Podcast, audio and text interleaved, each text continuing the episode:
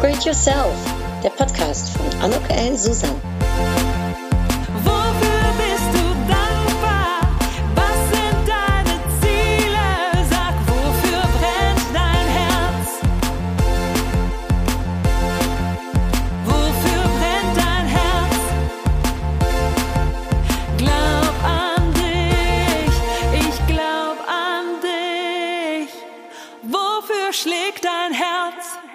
Ja, dann ein herzlich willkommen, ein herzliches Willkommen zu dieser Podcast-Episode von Upgrade Yourself. Glaub an dich. Ich bin heute in München. Äh, die Sonne scheint, das äh, sagt äh, auch ganz viel über dich aus. Du bist mal, glaube ich, auch ein Sonnenschein. Äh, ich bin nämlich bei einer ähm, ganz bemerkenswerten jungen Frau, mit der ich heute das Interview führen werde. Ähm, ich weiß gar nicht, hast du dein Zweitstudium gerade abgerundet oder wirst du es in 2020 abrunden? Ich hoffe, dass es fertig ist 2020. Okay, also Philosophie äh, Studium. Ja, ja es ist mein, Dok meine Doktorarbeit ist in der Philosophie. Doktorarbeit. Das ist die Doktorarbeit, genau. Also ich ha habe fertig studiert, äh, aber die Doktorarbeit hat ein bisschen länger gedauert als erwartet. Wie Aber, immer im Leben. Äh, bemerkenswert, der, der Doktortitel, der dann in diesem Jahr kommen wird, also äh, noch ein schönes Geschenkchen äh, zu vielen anderen. Äh, du hast in der Tat Musikwissenschaften, Soziologie und Amerikanistik äh, studiert. Korrekt. Äh, Philomena Poetis mit diesem wunderschönen Namen ist Geschäftsführerin und Gründerin von der Plattform Munich Members und dem Startup-Unternehmen It's a Deal GmbH. Da werden wir gleich bestimmt was drüber sprechen. Sie ist ein Global Shaper des World Economic Forums und die Münchnerin ist Sängerin, Bühnenmensch und Opernliebhaberin. Ihre Themen sind vor allem Kreativität, Kultur und Außenpolitik.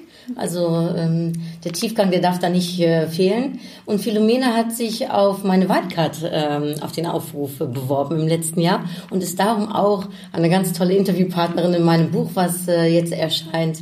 Und da könnt ihr dann noch ein wenig mehr über sie lesen. Aber heute haben wir uns gedacht, machen wir schon mal einen kleinen Podcast äh, dazu, damit ihr auch Lust auf, äh, ja, noch auf mehr bekommt. Und ähm, darum schon mal live heute. Philomena, vielleicht um ganz kurz zu starten, denn meines Erachtens bist du ein absoluter Familienmensch ähm, und du hast auch äh, einige Geschwister und eine äh, äh, ja sehr schöne Konstellation an schönen Namen. Vielleicht magst du ein bisschen was äh, dazu erzählen, um damit anzufangen. Super gerne. Also erstmal herzlichen Dank für die Einladung. Herzlichen Dank, dass du extra nach München gekommen bist, damit wir heute uns mal persönlich kennenlernen und quatschen können. Ja, Familie ist ähm, ganz klar mein Lebensmittelpunkt. Dass meine Familie, ähm, dann hat alles angefangen natürlich, aber sie sind auch meine größten Unterstützer. Und ich bin ganz stolz, dass ich sie wirklich auch als meine besten Freunde sehen darf, als meine Mentoren, als meine Unterstützer, als meine, sie holen mich immer aus jedem Problem raus, die Menschen. Ähm, klar, Oh, also wir sind eine ganz, ganz enge Familie. Die Namen, meine Mama ist ja Designerin, mein Vater ist, ähm, hat Jura studiert und ist Stratege. Und meine Mama ähm, hat immer erzählt, dass sie damals meinen Vater wegen des Nachnamens ausgesucht hat. Sie heißt Patricia Poetis, mein Vater eben wie gesagt Poetis und ähm, Pantelis. Und dann dachte sie sich, wunderbar, dann müssen die Kinder auch so heißen. Deswegen Philomena, Penelope, Perkles und Panoria. Und mit den Namen äh, hat man natürlich immer schon eine ganz interessante Intro.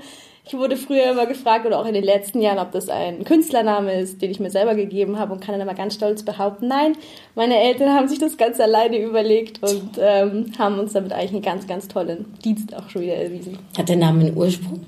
Ja, griechischen, also mein Vater, äh, die Familie meines Vaters kommt von Zypern. Das heißt, es ist alles von der griechischen Mythologie äh, inspiriert, die einzelnen Namen.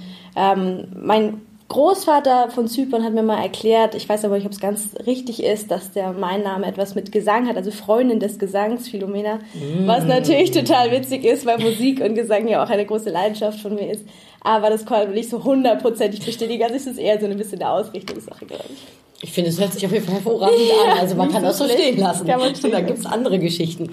Ja, deine Liebe zur Musik, wann ist die entstanden? Ist das, Die Liebe ist das mit dem Namen mitgegeben dann sozusagen bei der Geburt? Nee, es hat wirklich ganz ähm, spießig, sage ich einmal, angefangen im Kindergarten in, ähm, und in der Musikschule. Wir waren einfach in Kinderchören und wurden dann relativ früh, also ich war da acht Jahre alt, entdeckt und gebeten, äh, zur Bayerischen Staatsoper zum Vorsingen zu kommen. Da gibt's für den Kinderchor immer einmal im Jahr ein Vorsingen und ähm, ob man nicht dazu Lust hätte. Und ähm, dann habe ich damals davor gesungen und ich muss echt sagen, es war auch eines der für mich prägendsten dann auch Jahre, weil ich bin damals dann genommen worden als Kind in der Bayerischen Staatsoper im Kinderchor. Und ähm, dann ging es natürlich los, weil wie cool ist es, wenn du acht Jahre alt bist und A, verdienst du dein erstes Geld, großartig, und B, ähm, bist du auf Bühnen mit großartigen Künstlern, du bist in der Maske, du bist in, hast Kostüme an, du darfst auf der Bühne präsentieren und spielen und singen. Ähm, hast natürlich tolle Freunde, weil du bist ja immer im Chor. Und wir haben auch unglaublich spannende Tournees und Konzerte gegeben, also vom ja, also in der Politik dann in, im Landtag oder wie auch immer oder Neujahrsempfänge etc. Es war eine ganz, ganz tolle Zeit und für mich natürlich sehr, sehr prägend. Und deswegen habe ich damit früh angefangen. Später sind auch meine Schwestern reingekommen. Das war natürlich auch großartig, hatte man immer viel Spaß. Und ähm, dann mit 13, also halt habe ich langsam angefangen, eben auch selber Unterricht zu nehmen, Privatunterricht zu nehmen und habe einfach gemerkt, dass Singen für mich macht mir einfach unglaublich viel Spaß und ich konnte es dann auch gar nicht so schlecht, habe viel trainiert, war dann, äh, habe verschiedene Wettbewerbe gemacht, Jugend musiziert äh, auf Landes- und Bundesebene und ähm, dann kam halt irgendwann auch die Idee, ähm, hatte ich dann ein Stipendium von der Bayerischen Gesangsakademie mhm. ähm, und dann kam auch die Idee, ob man nicht Gesang studieren möchte oder nicht. Also es ist sehr, sehr weit gegangen. Bis zu dem Punkt, wo ich dann wirklich, äh, als ich studiert habe, freitags immer nach Salzburg gefahren bin, um zum Gesang zu fahren. Ähm, und weil ich unbedingt da singen wollte und das so toll fand, dass ich am Wurzeltheum eine Privatlehrerin hatte und ähm, genau, bin dann immer hin und her gejettet, einfach nur um eine Stunde singen zu können. Und hast du das alles neben der Schule gemacht oder wurdest du mal, mal freigestellt oder warst du in einem Internat? Wo so, wo Nee, überhaupt nicht. Also es war wirklich äh, mein großes Hobby nebenher. Ähm, und ähm, ich habe ganz normal Schule gemacht. Und aber eben Gesang war immer war einfach immer meine Leidenschaft, ja. Ich habe immer nebenher gemacht und ähm, genau, als ich dann ich bin dann ja nach London gegangen äh, für mein Abitur und da hat mir Musik und Gesang auch unglaublich geholfen, weil ich damit halt mhm. so die erste Intro hatte. Ich sprach eigentlich kaum Englisch, als ich nach London gegangen bin. Da war ich eben an der Heathfield School in, in Ascot und ähm, mein Englisch war grottig auch meine schulischen Leistungen waren ziemlich grottig, um das mal zu, kurz auszuführen. Und ähm, dann bin ich dann nach, nach England gegangen. Ja, dann bin ich nach England gegangen und, ähm, und dann war das meine erste, ja, meine erste Möglichkeit, mit den Leuten in Kontakt zu treten, weil meine Sprache war sehr madig, aber singen konnte ich. Und dann habe ich halt angefangen und habe halt für, in England ist es ja so, du hast ja Häuser, denen du zugeteilt wirst, für die du dann Wettbewerbe austrägst. Also in den Schulen. Und dann durfte cool. ich dann halt die Musikwettbewerbe machen. Und in den ersten drei Wochen gab es einen Musikwettbewerb vom Haus und den hatte ich natürlich dann gewonnen für unser Haus. Und dann waren Auch alle so. Ja, das war natürlich so, hä, wer ist das eigentlich, diese komische Deutsche, die keiner versteht, weil sie spricht kein Wort. Aber singen kann sie. Okay, jetzt schauen wir uns das mal genauer an. Und hast du auf Englisch gesungen? Nee, das waren, das waren Arien, ähm, das, äh, das war ähm, von Cellina damals, das sind dann italienische Opernarien. Okay. Das hatte nichts mit Englisch in dem Sinne zu tun, es waren halt einfach schöne Arien, die ich konnte und dann präsentiert mhm. habe und die natürlich dann ganz gut eingeschlagen sind. Und deswegen mit Musik ähm, konnte ich immer alle Menschen irgendwie oder konnte ich mich den Menschen nähern. Und das ist auch später dann für meine Arbeit irgendwie ganz wichtig geworden, weil das war immer so mein erster Fuß in der Tür, sag ich mal, dass man halt auch über Musik, Kultur, Kreativität sprechen konnte. Und ähm, ja, hat mich sehr geprägt. Hast du eine Lieblingsarie oder ein Lieblingsstück, was du, was du gerne singst oder was du gerne hörst? Also Arien sind schon schwierig, sage ich jetzt mal, weil ich, aber ich muss wirklich sagen, ich liebe alles von Verdi. Also Verdi ist für mich einfach ein Komponist, ähm, der es geschafft hat, schon damals wirklich Bilder zu zeichnen mit seiner Musik. Und ähm, hat mir immer unglaubliche Freude gemacht. Das heißt, alle Arien, die natürlich da irgendwie mit reinfallen, sind für mich einfach sehr emotional. Ähm, also alles, was ach, ist emotional. Ich, ich kann immer, ich muss, es ist ganz schwierig für mich, dann, dann nicht sofort in Liebe auszustellen. Und ähm, natürlich Traviata, La Boheme, das sind für mich einfach wunderschöne Arien, äh, Opern, mit, wo ich einfach auch meine Familie und Freunde, die nicht so ähm, die sich mit dem, mit dem Bereich der klassischen Musik vielleicht nicht so auskennen, die ich einfach gerne mitnehme, weil ich merke, das berührt sie dann auch mhm. sofort. Ist nicht so anstrengend, ist nicht so viel Oper, aber es ist einfach, spricht aus der Seele und man versteht es gut. Und hast du da gar keine Berührungsängste, um auf der großen Oper zu, äh, großen Bühne zu stehen und vielen Leuten zuzusingen, sagt man das so? Nein, das war ja das Tolle, dadurch, dass ich ja, ich war ja klein, ich war ja mhm. acht und ich war ja mit ganz vielen Leuten und dann war es ja wurscht, wir sind ja alle darauf gelaufen, mhm. haben alle das Gleiche gemacht, wir wurden trainiert, wir haben geübt und dann konnten wir das, da waren wir ja stolz zu singen. Das heißt, ich hatte nie diese Angst vor einer Bühne oder sowas, wir haben es ja alle gemacht. Mhm. Und dann hattest du ein tolles Kostüm an, hattest eine tolle Maske, tolle Haare, du hast dich ja großartig gefühlt, also es hat ja richtig Spaß gemacht, da rauszugehen. Und man hat es ehrlich immer versucht, sich dann auch so ein bisschen, hat aber versucht, es gab dann so, immer so ganz kleine kleine Soli von einem Takt oder so. Da hast du eigentlich immer versucht, die irgendwie zu kriegen, um noch ein bisschen mehr nach vorne kommen zu können. Also ich war schon immer eine relative Rampensau, was das angeht. Das ist super. Aber es hat dich nicht äh, dazu gebracht, dass du auf der Bühne deine Karriere äh, Ich habe es versucht, willst. also dann, wenn man gleich mal von Failures sprechen möchte, ich habe es einmal versucht, ähm, mich am Mozarteum zu bewerben, auch Gesang zu studieren und ich bin gescheitert. Ich bin nicht genommen worden und ähm, das hat mich damals komplett zerstört, muss man auch echt sagen, weil also da hatte ich auch viel Diskussion mit meinem Vater oder mit meiner Familie in der Zeit, weil es immer hieß, ähm, man sollte den Gesang mit etwas anderem noch verbinden und so weiter. Und ich so, nee, nee, ich will es jetzt echt mal versuchen. Ähm, ich mache das jetzt und ich habe ja, wie gesagt, im Mozart, ich habe ja am Mozarteum auch Privatstunden gehabt. Ich habe da wirklich trainiert zwei Jahre lang und eben auch unter guten Professoren und dann nicht genommen zu werden, das war irgendwie für mich, ich habe es überhaupt nicht verstanden. Und ähm, ja, das war für mich ein richtiger Schock damals. Ich glaube, ich war auch drei Monate geweint. und dann habe ich mir überlegt, naja, ähm, warum, das ist eigentlich Quatsch. Ich hatte parallel dazu angefangen, an der LMU zu studieren. Ähm, auch muss man das ganz ehrlich sagen, anfangs eigentlich auch um meinen Vater zu beruhigen, weil ich gemeint habe, ich studiere mal Musikwissenschaften und Soziologie, aber wenn ich dann genommen werde am Mozarteum, dann ist klar, dass ich zum Mozarteum gehe, gell, Papa? Also ja, ja, äh, schauen wir mal. Und dann hatte ich jetzt aber ja diesen Studiengang und ich war schon im zweiten, also ich war dann im zweiten Okay. Semester und dachte mir, gut, dann machst du es jetzt mal weiter und schaust jetzt mal weiter, wie es weitergeht.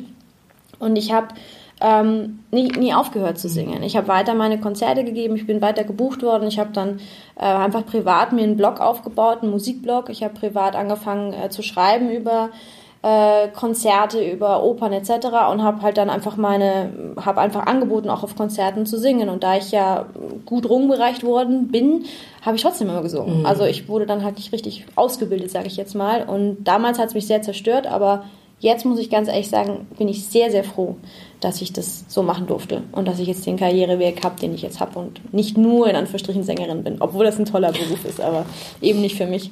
Ja, ich sage immer, man lebt das Leben vorwärts, man versteht es rückwärts. ne? Also Sagt meine Mama auch immer. kann, kann, so ein, kann so ein Moment, dass man sich ganz schlecht fühlt, ne, kann nachher vielleicht eben äh, ähm, ja, dann doch ein großes Glück sein für was anderes. ne, was ich könnte begegnet. nicht glücklicher sein als jetzt. Ich könnte nicht glücklicher sein. Aber wir lernen ja auch in unseren, also ich, ich denke immer in den Momenten, wo es einem nicht gut geht, da lernt man am meisten. Ähm, da, wo es gut geht, ist schön, ne? aber wenn es mal nicht so gut läuft. Und im Podcast sprechen wir natürlich auch oft über die Momente, wo es mal bei jemandem nicht so gut gelaufen ist. Kannst du vielleicht zurückblicken für Leute, die uns jetzt zuhören und auch vielleicht gerade in so einem Moment sind, wo sie gerade das nicht bekommen, was sie eigentlich am liebsten hätten oder sich nicht so gut fühlen. Kannst du einen Tipp geben, wie du letztendlich äh, rausgekommen bist? Also vielleicht so zwei, drei Sachen, die dir geholfen haben äh, in dem Moment? Also man muss ganz ehrlich sagen, da kommt wieder Familie ins Spiel, die haben mich unglaublich aufgefangen. Die haben anfangs mich einfach versucht zu trösten und dann mir aber auch gesagt, so jetzt mach mal, mach mal weiter, leg mal weiter los. Ähm, dass ich einfach wieder angefangen habe, irgendwas zu machen. Und ich hatte natürlich null Plan, muss man auch ehrlich sagen. Also ich hatte jetzt nicht die Vision, ich werde mal Unternehmerin und mache ein Startup, also Quatsch. Ähm, ich habe dann einfach angefangen und bin einfach wieder in die Uni gegangen und habe mir die Uni mal richtig angeschaut und habe mir mal die Studiengänge angeschaut. Macht mir das Spaß? Und das hat sich ja schnell bewahrheitet, dass es mir sehr viel Spaß macht. Und habe angefangen, einfach parallel wieder zu arbeiten und eben nicht nur im Bereich der Kreativität und im Gesang, sondern eben auch habe angefangen, in Unternehmen zu arbeiten und einfach mal losgelegt. Und da war der erste Schritt wirklich, also auch, auch aus diesem tiefen Loch mal rauszukommen, muss ich ganz ehrlich sagen. Ähm, hat Familie sehr geholfen. Und ähm, dann der nächste Schritt einfach wieder. Nochmal nach vorne schauen und einfach mal anfangen. Es muss auch, wie gesagt, nicht die riesige Strategie sein, sondern einfach mal nur mal in die Uni gegangen zu sein. Oder nur mal ein Praktikum begonnen zu haben. Auch wenn das dann vielleicht keinen Spaß gemacht hat, aber du hast halt wieder mal was gemacht und geschaut, wie geht's weiter. Und das hat, ja, einfach einen Schritt nach dem nächsten damals. Oh, Ein Schritt nach dem nächsten. Wenn wir mal einen großen Schritt machen, jetzt bist du ja hier und äh, hast zwei Unternehmen. Ja. Erzähl doch mal, also wie ist es dazu gekommen? Wie hat sich das dann äh, ergeben? Ach, eigentlich auch völlig verrückt. Also du hast ja gesehen an meinem Studiengang, ich hab, meine Interessen sind ja ein bisschen weit gestreut. Also ich habe wirklich immer dieses Interesse gehabt an außenpolitischen Themen, Wirtschaftsthemen, Kreativität äh, und Musik und wollte das immer in irgendeiner Art und Weise verbinden. Und ähm, ich hatte dann irgendwann auch natürlich ganz in tiefer Diskussion mit der Familie, hatten wir mal eine Idee. Es ist eigentlich schade, dass München, also gerade München, so ein spannender Standort ist, dass die Kreativität hier aber relativ kurz kommt. Und ähm, wie gesagt, ich komme aus diesem kreativen Bereich. Ich habe unglaublich viele Freunde, die in diesem kreativen Bereich sind. Und ich dachte mir gerade für so Fragestellungen, die wir ja alle haben, wie sieht unsere Stadt von morgen aus? Wie sieht unsere Mobilität von morgen aus? Wie sehen unsere Gesundheitssysteme von morgen aus? Brauchst du Kreative, die den Wirtschaftsexperten, den Politikern unter die Arme greifen und die gemeinsam mit denen an diesen Projekten arbeiten? Und deswegen sind wir damals gemeinsam auf die Idee von Munich Members gekommen, wo wir gesagt haben, wir möchten eine Projektplattform abbilden oder kreieren, wo eben diese Creative Professionals, also wirklich Menschen, die in kreativen Bereichen aktiv sind und arbeiten, mit den Politikern und Wirtschaftsentscheidern zusammenzubringen. Nicht nur reines Netzwerk, sondern wirklich arbeiten zusammen, Projekte gemeinsam arbeiten.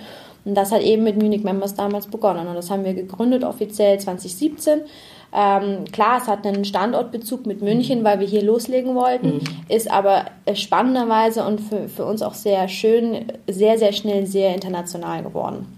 Und jetzt haben wir in der Community 180.000 Menschen, die mit uns in Kontakt treten, die uns ihre Projekte, ihre Ideen in die Plattform integrieren, die mit uns arbeiten wollen und ähm, erreichen die halt wirklich international, hauptsächlich auch unser, durch unser Newsletter. Es ist irgendwie ganz spannend, weil unglaublich viel von den Leuten zurückkommt und wir dann da gemeinsam daran arbeiten können. Und da kann sich jeder bewerben, der eine Idee kann hat? sich bewerben, genau. Der, also es, bei uns ist es eben so, du musst erklären, was deine Kreativität ist, was du kannst, was du willst und dann eigentlich auch einfach beschreiben, welche Ideen du hast, welche Projektideen du hast. Und oft ist es auch einfach so, dass zum Beispiel ein Unternehmen zu uns kommt und sagt, pass mal auf, ich habe hier eine, eine Fragestellung und ich kann die nicht mehr alleine lösen. Und wir dann eben die entsprechenden Leute, weil wir sie ja kennen, weil wir wissen, wie ihre Profile sind, was sie gut können, an die einzelnen Projekte andocken können. Und das ist eigentlich die, ja, the beauty behind it, äh, weil wir halt einfach versuchen, Leute zusammenzubringen, die so normalerweise nicht miteinander sprechen, aber eben nicht nur rein auf der Netzwerkebene, sondern eben wirklich in die Arbeit reingehen, ins Projekt selbst. Und hast du Affinitäten, weil so eine Plattform, Online-Plattform, ne, ist ja auch ne, technologisch äh. Hast du da Affinitäten mit oder hast du einfach gesagt, das Naja, überlege also, ich mir mal, wie wir das machen? also rein technisch äh, haben wir dann angefangen zu überlegen, wie wir das mal machen und ich habe wirklich das alles gelernt. Ähm, ich witzigerweise, das spielt meine Doktorarbeit ein bisschen ins Spiel. Ich habe mich halt mit sozialen Netzwerken komplett auseinandergesetzt. Das ist mein Thema in meiner Doktorarbeit und ich habe äh, oder äh, habe verglichen soziale Netzwerke in Pakistan und in Deutschland. Also wie sind Studenten, wie gehen die miteinander um und wie nutzen sie diese digitalen Netzwerke? Und habe halt unglaublich viele Daten daraus ziehen können und für mich viele Erkenntnisse und dachte mir, es ist ja eigentlich hochspannend, weil sich Menschen immer dann miteinander vernetzen und äh, miteinander sprechen, wenn sie ein primäres Interesse haben. Also bei Spotify und Soundcloud ist es Musik und bei Facebook und Twitter ist es halt Information, Information und Kontakt mit den einzelnen Menschen. Und ich dachte, wenn man halt so eine Art Netzwerk auch eben für Projekte, für Kreativprojekte vielleicht zusammenbringen könnte, das wäre doch eigentlich ganz spannend. Und deswegen war da sozusagen die strategische Arbeit, kam so ein bisschen aus der Doktorarbeit. Und das, wie man eine Plattform aufsetzt, keine Ahnung, mit Freunden diskutiert, YouTube-Tutorials angeguckt, äh, angefangen mit WordPress irgendwas aufzuziehen. Selbst also, gemacht? Ja, ja, klar, am Anfang selbst gemacht. Ja, ist ja klar. Also wenn man mit, wenn man mit Startup anfängt, das wissen ja auch alle, Geld ist nicht das, was man als erstes hat. Und ähm, deswegen haben wir es erstmal einfach versucht und ähm, da durfte ich halt auch wieder auf die Ressourcen äh, der Unternehmen meiner Familien zugreifen, die uns A finanziell unterstützt haben, aber B einfach auch in, infrastrukturell. Also wir dürfen hier in diesen wunderschönen Büroräumen sitzen, äh, die nicht mir gehören, sondern halt den Firmen. Und äh, wir dürfen auf die mit den Leuten arbeiten in den einzelnen Firmen, mit den Designern, mit den, mit den Kreativleuten. Also für uns ganz, ganz wichtig und das natürlich auch in dem Prozess ein Startup hochzuziehen, einfach unschlagbar. Toll. Ähm, dann habe ich eine äh, Frage, was ist so äh, für Leute, die sagen, ich möchte auch ein Startup gründen, ne? was würdest du denen raten? Also wie, wie, wie muss man sowas? Wie kann man das anfangen? Was sind die besten, um einen kleinen Abweg oder eine Abkürzung vielleicht zu nehmen, dass man nicht alle Fehler machen muss, Also ich die man glaube- vielleicht am Anfang so macht? Ich glaube, am Anfang hast du ja eine gute Idee und die musst du erstmal richtig, richtig oft und intensiv mit guten Leuten diskutieren, ob die wirklich auch sinnvoll ist. Und dann auch immer, und das hört sich so bescheuert an, weil das sagt auch jeder, aber wirklich überlegen, was ist denn der Business Case dahinter und wie kannst du das wirtschaftlich machen. Weil zum Beispiel auch Munich Members als Netzwerk ist natürlich hochspannend, aber wie kann man mit einem Netzwerk Geld machen? Und da musst du dir echt ganz genau überlegen, was sind dann die Next Steps. Und ähm, ich glaube, das ist so eine Mischung, also dass du nicht nur schaust, dass du denkst, du hast eine gute Idee, sondern dass du wirklich ganz viele Leute, eigentlich genau das, was wir Beauty Members machen, ganz viele Leute von ganz vielen auch einfach anderen Ecken zusammen so und also mal einen, einen Strategen und dann aber auch eine Kreativchefin und dann aber auch einen Wirtschaftsexperten und so, dass du die mal mit dem mal sprichst und sagst, sag mal, macht das eigentlich Sinn oder ist das totaler Quack, was ich hier mache? Ist das überhaupt uninteressant? Und dann natürlich in die, in die wirklich in die Marktresearch reingehen, gibt es die Produkte oder gibt es dieses Angebot schon?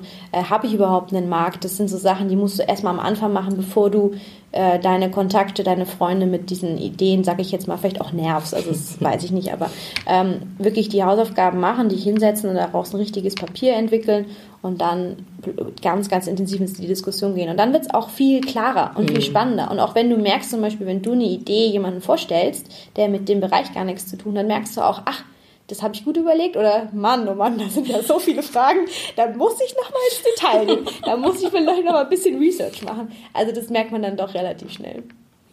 Und ähm, ich bin auch getriggert, weil du gerade sagtest, du hättest deine Doktorarbeit äh, in den sozialen Medien verglichen mit dem Deutschen und, dem, ähm, und Pakistan.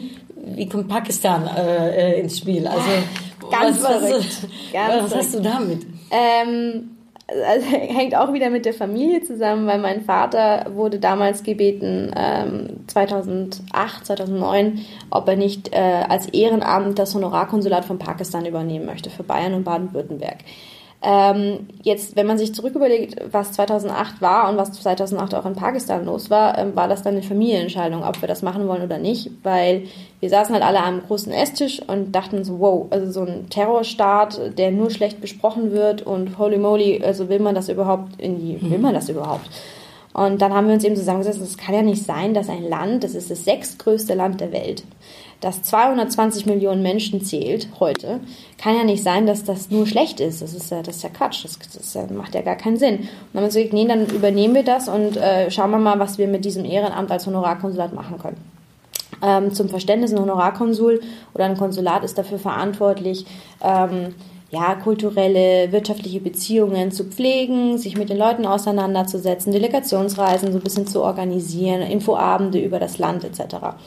Ähm, aber es ist wie gesagt auch ein Ehrenamt. Das heißt, was ist passiert? Äh, Pakistanis standen plötzlich für irgendwelche Konferenzen an Flughäfen an einem Samstagabend und meinten, ja, wir müssten mal abgeholt werden. Und wir so, äh, okay. Und was macht man dann? Man schickt halt die Tochter im Familienbus zum Flughafen und holt eine Delegation von pakistanischen äh, Politikern ab, die irgendwo hingebracht werden müssen. Und deswegen bin ich dann da reingerutscht. Und dann, was wirklich spannend war, war dann die Münchner Sicherheitskonferenz, die ja jedes Jahr hier ähm, stattfindet weil auch da war die pakistanische ähm, Vertretung sehr mau in den Jahren und wir haben wirklich versucht, hier das zu pushen und äh, die pakistanische Delegation wieder nach München zu holen und ähm, sie zu präsentieren hier vor Ort. Und dadurch, dass, ähm, wie gesagt, hier nicht so eine große Repräsentanz ist, durften wir das dann immer organisieren. Und das hat mir halt großen Spaß gemacht. Das heißt, ich habe eigentlich, oder wir haben ab 2009 halt jedes Jahr die Sicherheitskonferenz für die pakistanische Delegation organisiert.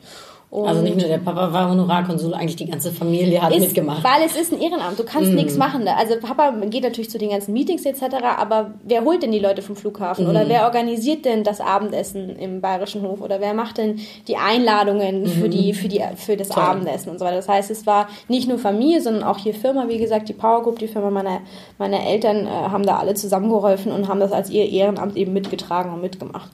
Und ähm, ja, deswegen mein Interesse an Pakistan, dann natürlich auch viele Reisen dorthin, dann witzigerweise Musikeinladungen. Ich wurde damals eingeladen vom ähm, Auswärtigen Amt, ob ich nicht eine Konzertreise in Pakistan machen möchte, weil genau aus dem Grund, die Leute kennen Pakistan nicht, sie sind sich unsicher, sie glauben, die Sicherheitslage ist nicht gut und deswegen trauen sie sich halt nicht Konzertreisen zu machen. Und ich wusste ja, dass das total toll ist da und unglaublich viel Spaß macht und durfte dann eben mit meiner Freundin Mai An, äh, Pianistin, mit der ich auch Jugend musiziert damals gemacht habe, durften wir jetzt äh, da nach Pakistan reisen und eine Konzerttour machen in Karachi und Islamabad. Das war natürlich auch ziemlich cool. Toll. Hm, Genau. Und deswegen Pakistan. Und dann eben auch die Doktorarbeit habe ich mir gedacht, was mache ich? Und soziale Netzwerke fand ich immer schon spannend. Und ähm, eben wie gesagt, der pakistanische Markt, aber auch die Pakistanis werden völlig unterschätzt. Und ähm, wie gesagt, durch die Vorgeschichte dachte ich mir, kann ich doch mal schauen, ob ich mit den Universitäten da ein bisschen in die, ins Detail gehen kann und mal Befragungen mit den Studenten vor Ort mache. Und was gab es für Unterschiede oder gibt es Unterschiede? Das ist Überhaupt? ganz spannend. Eben, es gibt nämlich eigentlich keine. Und das ist ja das Spannende daran, weil du eben man, wenn man, wenn man jetzt die ganz krassen ketzerischen Sachen rauswirft, heißt es ja immer, ja, ähm, nur Muslime und Frauen haben keine Rechte und so weiter und so fort, ist es eben gar nicht. Also gerade bei den Studenten ist es auch so, dass sie äh, über die Netzwerke, genau wie wir, einfach Musik hören wollen, sich mit Leuten informieren wollen, netzwerken wollen, die Informationen brauchen. Mädchen oder Frauen dürfen genauso, also man muss natürlich sagen, es ist nur eine Stichprobe meiner Arbeit, aber trotz alledem dürfen die genauso die Netzwerke nutzen und auch die Social Media nutzen und nutzen das ganz, ganz, ganz aktiv. Und das fand ich im Hochspannend sehr viel aktiver als die Deutschen, weil das ist so ihr Fenster zur Welt. Hm. Das heißt, die haben halt Tausende von Followern, die haben Tausende von Facebook-Friends. Wenn wir halt sagen, okay, gut, wir haben halt unsere Facebook-Freunde, sind auch unsere richtigen Freunde, die kennen wir schon, machen die pakistanischen Studenten, sagen sie, nee, ähm, ich habe halt 5000 Freunde auf Facebook, weil ich möchte mit allen in Kontakt treten, ich möchte so viel Information aufsaugen wie möglich. Ähm, das war dann schon eigentlich hochspannend, muss ich sagen. Und sprachlich gab es da Barrieren oder? Ähm, naja, ich hab, man muss natürlich du, sagen, äh, Multi. nee, Äh, auf gar keinen Fall. Also ich spreche kein Urdu. Urdu ist die Landessprache von Pakistan. Man muss auch sagen, dass Urdu fast 70 Dialekte noch hat. Also es ist jetzt auch nicht so, dass man jetzt mal sagen kann, ich lerne mal schnell Urdu. Ähm, das ist hochkomplex. Ähm, nichtsdestotrotz, man, wenn man sich die Geschichte Pakistans anschaut, es, es war ja lange britische ähm, Kolonialstaat, weswegen eigentlich alle da sehr, sehr gut Englisch sprechen können. Die ganzen ähm, Schulen beziehungsweise gerade eben Universitäten haben englische Fächer und haben Englisch als, ähm, als Sprache. Und deswegen muss man auch sagen, bei meiner Doktorarbeit ist es so, ich habe mir wirklich nur, ich habe mich nur mit pakistanischen Studenten auseinandergesetzt, eben um diese Sprachbarriere auch ein bisschen zu überbrücken, weil da kann man eigentlich, kann man sehr sicher sein, dass sie eben Englisch sprechen. Das heißt, die Fragebögen waren auf Englisch, aber eben sowohl in Pakistan als auch in Deutschland. Ja, interessanter Exkurs. Äh, Dankeschön. sorry. Ja, nee, finde ich, äh, ist ja super, weil es ist in der Tat ja nicht etwas, was, äh, ich sag mal, was man oft hört. Ne? Ähm, Nee, aber das ist vielleicht auch das, warum ich jetzt mit It's a Deal oder warum wir jetzt mit den Firmen viel in, in diesen Ländern machen, weil man einfach sehen muss, wie weit diese Länder sind, was für großartige Menschen die haben, wie großartig die auch schon wirklich ausgebildet sind und welche Möglichkeiten und Sprünge sie gemacht haben mit der Digitalisierung. Und wir dürfen nicht denken, dass Pakistan mit 220 Ländern halt ein, also ein Entwicklungsland in dem Sinne ist. Klar, es hat viele Probleme, das müssen wir nicht besprechen, aber ähm, es gibt unglaublich viele Vorteile und Fortschritte, die sie schon gemacht haben. Und sie sind gerade in den Bereichen Digitalisierung, gerade in jungen Startups mit jungen Scale-Ups sind sie unglaublich weit, weil sie einfach riesige Sprünge schon in der Entwicklung gemacht haben, wo wir noch relativ hinterherhinken.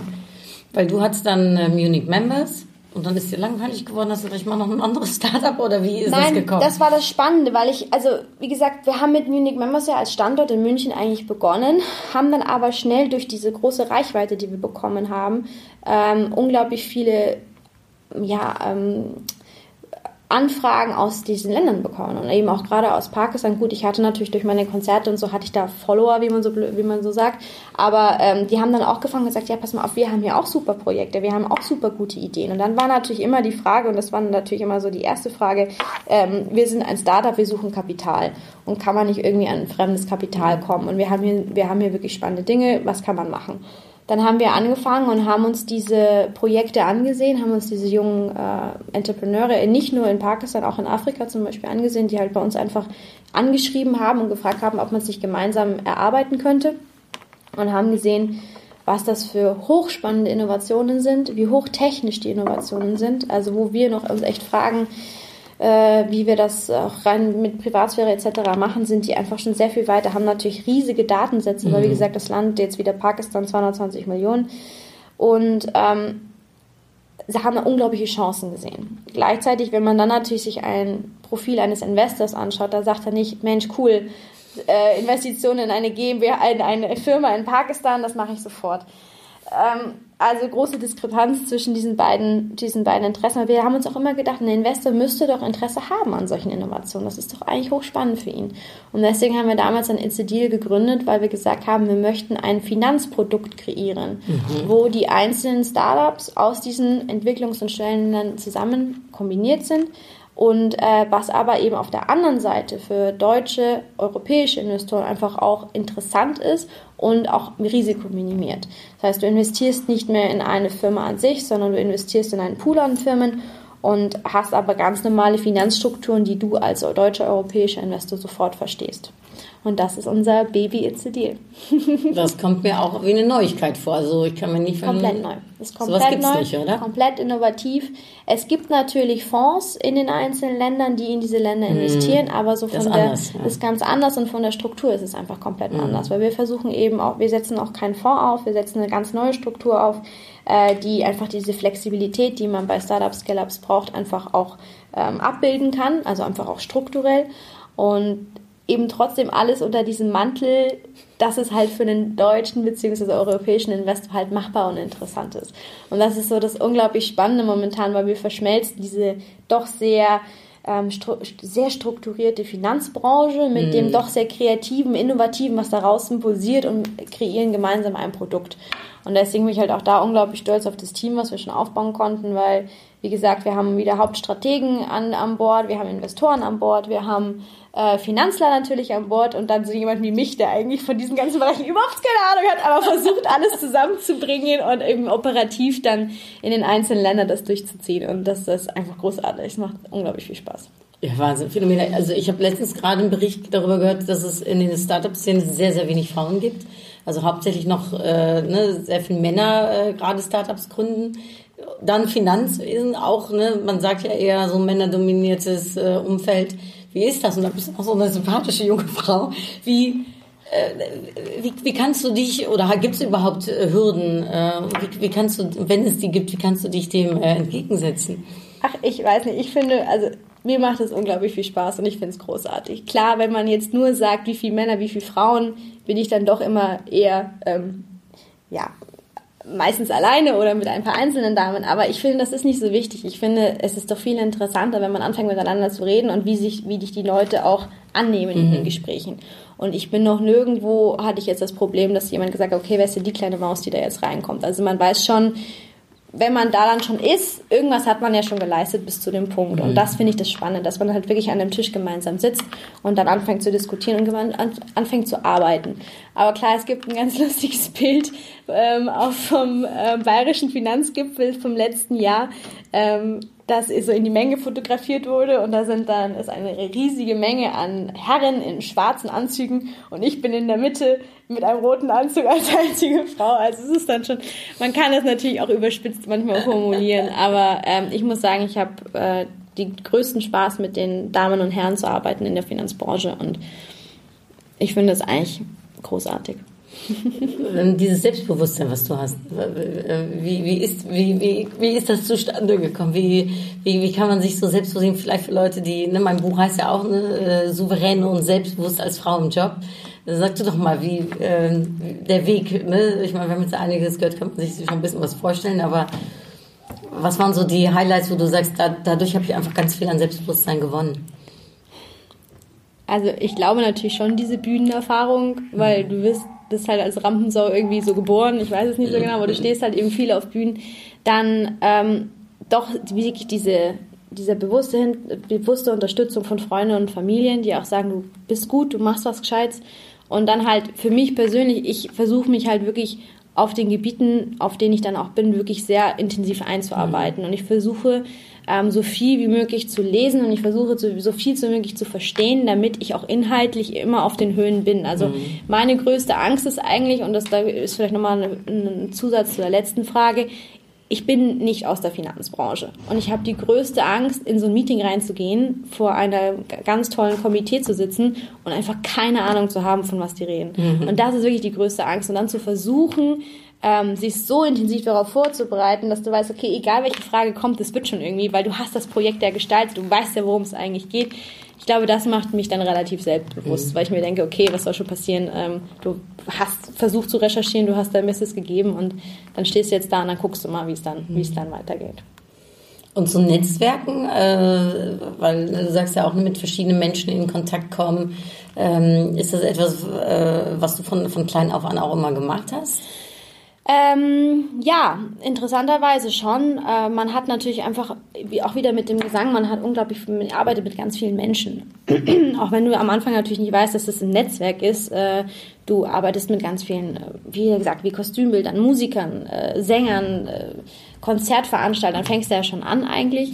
Und, ähm, und dann geht's ja irgendwie immer intensiver rein. Ich muss auch sagen, wie gesagt, ähm, ich habe ja dann doch das, die ein oder anderen Interessen und ich bin auch wirklich in jeden Verein gegangen. Also meine Familie hat mich immer verarscht, hat gesagt, ich bin in jedem Kaninchenzüchterverein, weil sie mich einfach interessiert hat, mit den Leuten zu sprechen. Also ob ich dann bei den jungen Opernfreunden im Vorstand war oder äh, in der jungen deutschen Gesellschaft für Auswärtige Politik. Ich finde das halt cool. Es interessiert mich. Worüber sprechen die? Wer ist da? Wen triffst du da? Und ähm, klar, ich hab, war dann halt öfter mal, wie gesagt, auf solchen Veranstaltungen, aber damit kann man halt ein sehr diverses äh, Netzwerk dann auch aufbauen, von Musik über Politik hin zur Wirtschaft und das macht mir Spaß. Wahnsinn.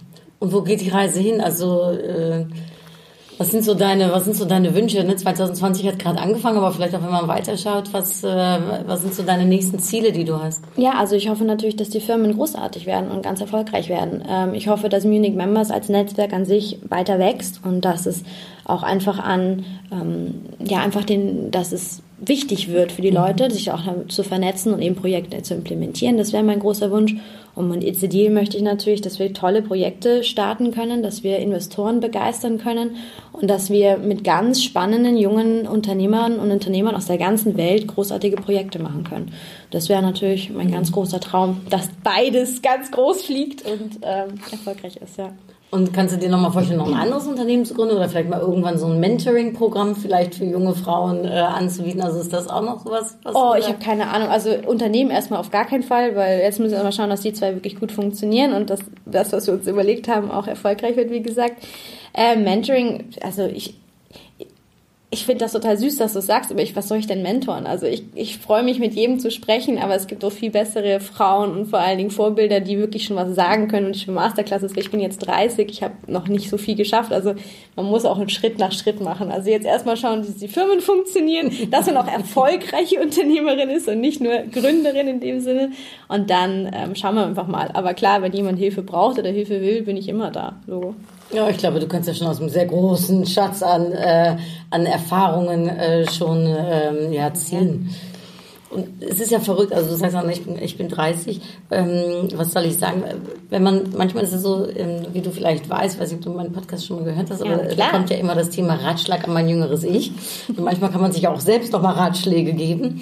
Ähm, wenn du so zurückschaust, vielleicht an die junge Philomena und da war vielleicht ein Moment, wo es gerade mal nicht so lief, kannst du dir überlegen, in welchem Alter das war.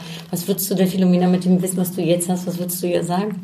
Also ich glaube, das schwierigste Jahr war damals bei mir in der achten Klasse, wo ich also kurz, auch nochmal als kleiner Exkurs, kurz durchgefallen wäre fast.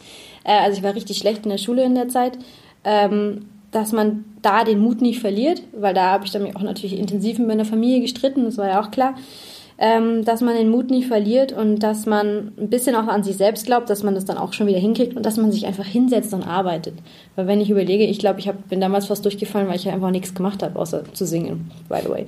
Ähm, das heißt, einfach nochmal da durchzuhalten und sich zu konzentrieren ab und an und einfach wirklich ja, sich auf den Hosenboden zu setzen und mal was zu machen. Ähm, natürlich nicht immer und nicht nur, aber das hätte, also ich glaube, das hätte man nicht unbedingt gebraucht. Hat ja dann Gott sei Dank alles geklappt. Ich bin nicht durchgefallen und durfte dann nach London gehen. Und in London habe ich wirklich das erste Mal gelernt, richtig zu lernen. Und das hat mir unglaublich viel geholfen. Also in London bin ich echt, bin ich echt Was ist richtig herangewachsen.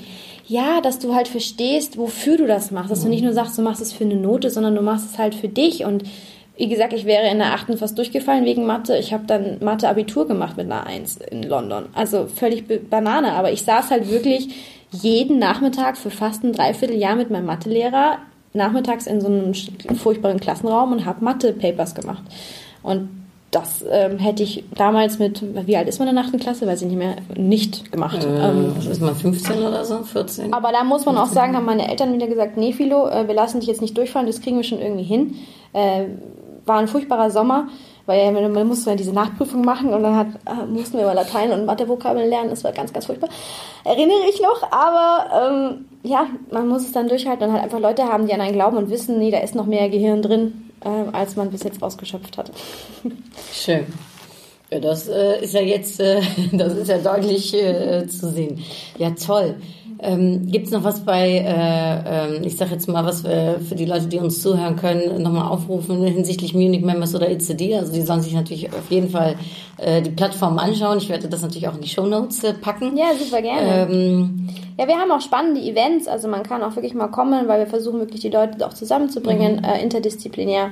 Und vielleicht hat man ja mal Interesse, hier in München vorbeizuschauen. Wir machen jetzt auch die nächsten we- weiter in Deutschland, also immer gerne kommen, mal gucken. das ist auf eurer Webseite dann auch zu sehen? Ähm, Auf der Webseite alles zu sehen. Und ähm, genau, also da kann man sich gerne mal mehr informieren, was wir so tätigen. Und mit ECDIL einfach einen schönen Augen, Augen drauf haben, weil jetzt kommen große Projekte in 2020. Ja, du strahlst richtig schön. Äh, ist okay für dich, wenn wir am Ende ein paar kurze Fragen, kurze Antworten Klar. äh, machen? Ähm, Frage 1 äh, äh, wäre, was war dein größter Erfolg äh, bis jetzt? Äh, was würdest du sagen? Jetzt nur unternehmerisch, oder? Darfst du dir aussuchen? Ja, ich finde schon die, die Gründung und dann die ersten Kunden. Das ist schon cool, wenn du so einen ersten Vertrag hast, wo du weißt, okay, es ist nicht nur ein Luftschloss, es ist actually eine Firma. Da fließt was. Ja. Sehr schön. Und worauf möchtest du nicht mehr verzichten? Ähm, auf meine Familie und meinen Freund. Ist wichtig, ne? Äh, Ganz wichtig, ganz wichtig. Und ähm, ja, und Musik muss ich auch sagen. Aber das ist dann schon dritte Stufe. Ja. Und ähm, hast du ein Vorbild eigentlich? Mm, einige, auch wieder in den einzelnen Bereichen. Ähm, klar, meine Mama, aber alles, was Unternehmerin und familiär angeht, Maria Callas, was Musik angeht, weil sie einfach immer gesungen hat, obwohl alle gesagt haben, sie kann nicht singen und ist trotzdem auf jede Bühne gegangen. Aber jetzt auch eben viele Damen, äh, Unternehmerinnen, die ich äh, jetzt hier in Deutschland kennenlerne, denen ich folge. Also das ist wirklich sehr breit gefächert, von Medizinerinnen über Aktivistinnen und Politikerinnen. Also es ist sehr breit. Und ähm, gibt es jemanden, den du gerne treffen würdest? Ui. Hm. Oh, das ist eine gute Frage. Äh, Wenn eine Fee kommt und sagt dir, du kannst dich jetzt unterhalten mit, Oh, ich weiß es nicht. Mal überlegen. Ähm. Doch, also dann müsste ich vielleicht doch äh, Jeff Bezos sagen. Weil ich einfach, Jeff Bezos, weil ich einfach wissen möchte, was seine neuen Strategien sind und weil er doch sehr, sehr weit nach vorne denkt. Das finde ich großartig. wirklich visionär. Sehr also ich habe jetzt gerade überlegt, ob es Donald Trump ist, aber das ist nicht, weil mit dem kannst du nicht richtig reden. Und dann habe ich überlegt, Michelle Obama, so nee, ist irgendwie auch jetzt, das ist schon, musst du mit jemandem mit, mit richtig Vision und der jetzt so richtig viel macht und der auch immer gegen den Wind halt einfach läuft. Das finde ich großartig. Finde ich hochspannend. Lustig gegen den Wind läuft. Wir haben gerade darüber gesprochen ne, hier. Äh, wir können den Wind nicht ändern, aber die Segel anders setzen. Ne? Manchmal kann man gegen den Wind äh, Ja. gehen. Was magst du gerne? So ein bisschen äh, auch äh, Opposition äh, äh, einzunehmen? Also ich mag zum Beispiel nicht streiten, aber ich mag es gerne zu diskutieren und ich mag es gerne, wenn man eine Meinung hat und die dann gut verteidigen kann. Und ähm, man muss ja nicht mit jeder Meinung einhergehen, aber ich finde, man muss gut miteinander sprechen und diskutieren können und das eben auf einer Basis, auf einer inhaltlichen. Und das äh, finde ich hochspannend. Also deswegen äh, würde es mich interessieren. Cool. Ja. Dann schließen wir ab äh, mit den Upgrade-Karten. Du kannst also eine Karte ziehen, die äh, ja, für unser Gespräch steht, vielleicht für den heutigen Tag. Okay, einfach hier auf das Ding. Ähm, Ja, Irgendwas. was? Und Licht. Licht. Also äh, für die, die das jetzt natürlich nicht sehen können, aber wir sind hier in einem Raum, der wirklich lichtdurchflutet ist, weil die Sonne so reinscheint. Aber was könnte Licht, was, was bedeutet das für dich? Ja, Licht bedeutet für mich eigentlich alles, weil für mich ist Licht Leben. Also ich finde, der Tag beginnt erst richtig, wenn die Sonne scheint. Ich finde, man hat eine ganz andere Stimmung, wenn die Sonne da ist, aber gleichzeitig hat man auch ein ganz anderes Gefühl mit Menschen, die mit Licht erfüllt sind. Also Menschen, die dich anstrahlen, Menschen, die aus vollem Herzen Licht ausstrahlen.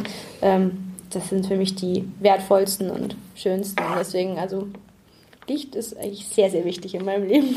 Da scheint das genau die richtige Karte für dich getroffen witzig, zu haben. aus den 150, die du dabei hast. Aber das ist eben das Besondere an den Upgrade-Karten. Ja, herzlichen Dank. Ich wünsche dir ganz viel Licht für dieses Jahr. Äh, Du strahlst ganz viel Licht aus.